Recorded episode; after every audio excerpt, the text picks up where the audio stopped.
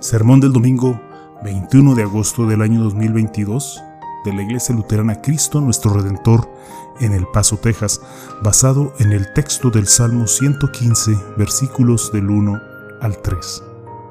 En medio de la incertidumbre de la vida real, que a veces se vuelve espesa y oscura y aterradora y en la que a veces es difícil discernir el camino por el, por el que has estado caminando, te encuentras tanteando, dando tumbos y tropezando con la esperanza de ver un rayo de luz que guíe tu camino.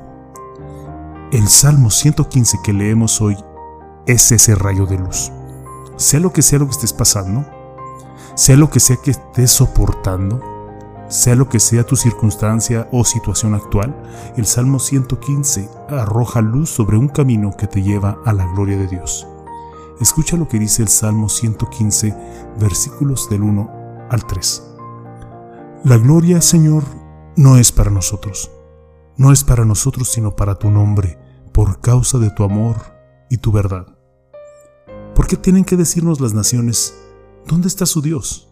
Nuestro Dios está en los cielos y puede hacer lo que le parezca.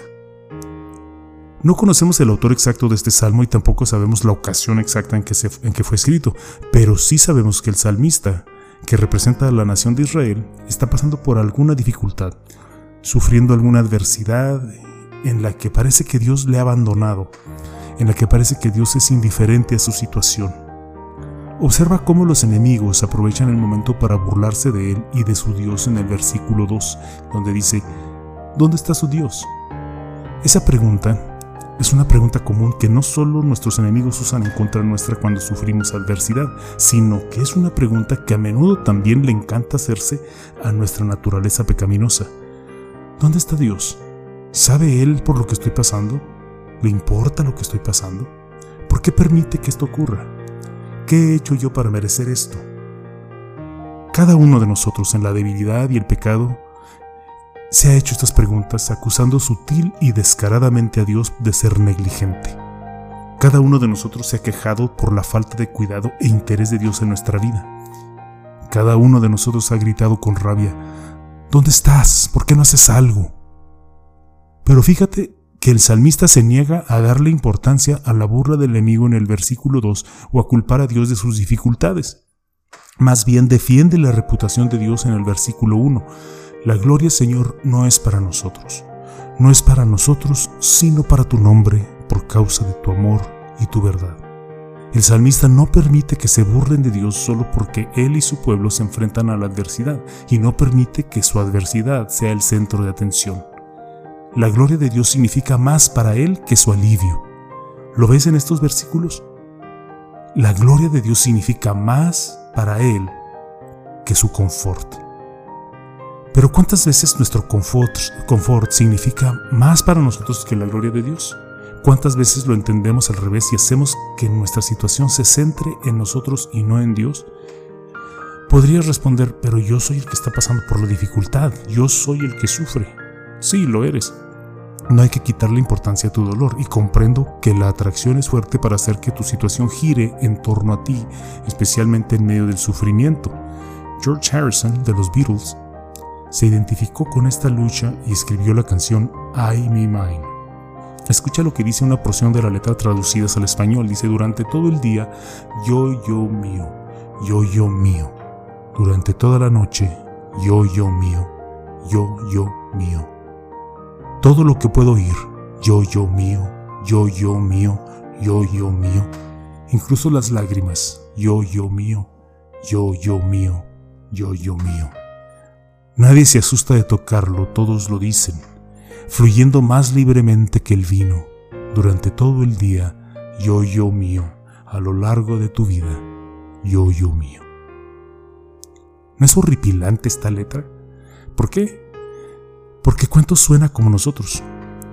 ¿Y no también es triste esa letra?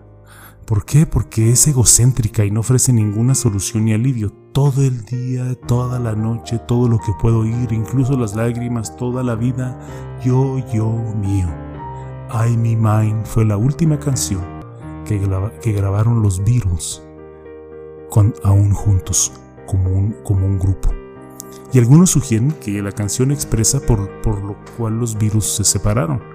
No sé si es así, pero, pero sí sé que no hay mayor desamparo o desesperanza que decir yo, yo, mío. Entonces, ¿cuál es nuestro camino a seguir? Nuestro camino hacia adelante es el amor y, la fidelidad de Dios, como dice el versículo 1. Nuestro camino hacia adelante es nuestro Dios que hace todo lo que le place y agrada, como nos dice el versículo 3 del Salmo 115.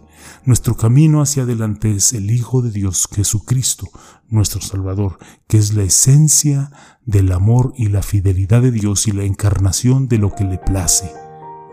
¿Y qué es lo que le place? Lo siguiente, tanto amó Dios al mundo que dio a su Hijo unigénito, el que no escatimó ni a su propio Hijo, sino que lo entregó por todos nosotros. Al Señor le pareció bien quebrantarlo y hacerlo padecer, presentándolo como ofrenda para la expiación de nuestros pecados. Tu consuelo y tu alegría hoy es que Jesucristo vivió y cumplió perfectamente el Salmo 115 en tu lugar ante la adversidad de sufrir por tus pecados en la cruz, les dijo a los discípulos cuando ya iba a ser entregado, Ahora mi alma está turbada, y acaso diré, Padre, sálvame de esta hora. Si para esto he venido, Padre, glorifica tu nombre.